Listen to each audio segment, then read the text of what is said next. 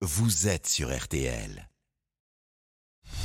Grand jury, le MAG sur RTL.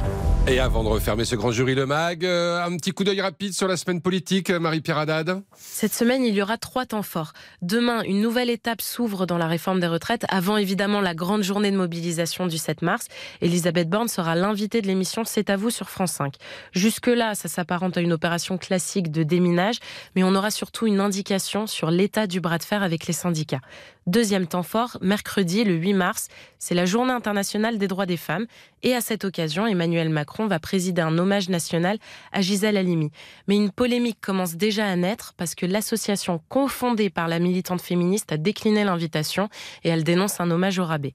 Troisième temps fort, c'est toujours dans l'agenda du président de la République. Jeudi, Emmanuel Macron va dîner avec plusieurs personnalités pour aborder le sujet de la fin de vie. Il y aura aussi les représentants des cultes et c'est un rendez-vous vraiment crucial au moment où des soupçons d'instrumentalisation planent sur la Convention citoyenne. Merci Marie-Pierre.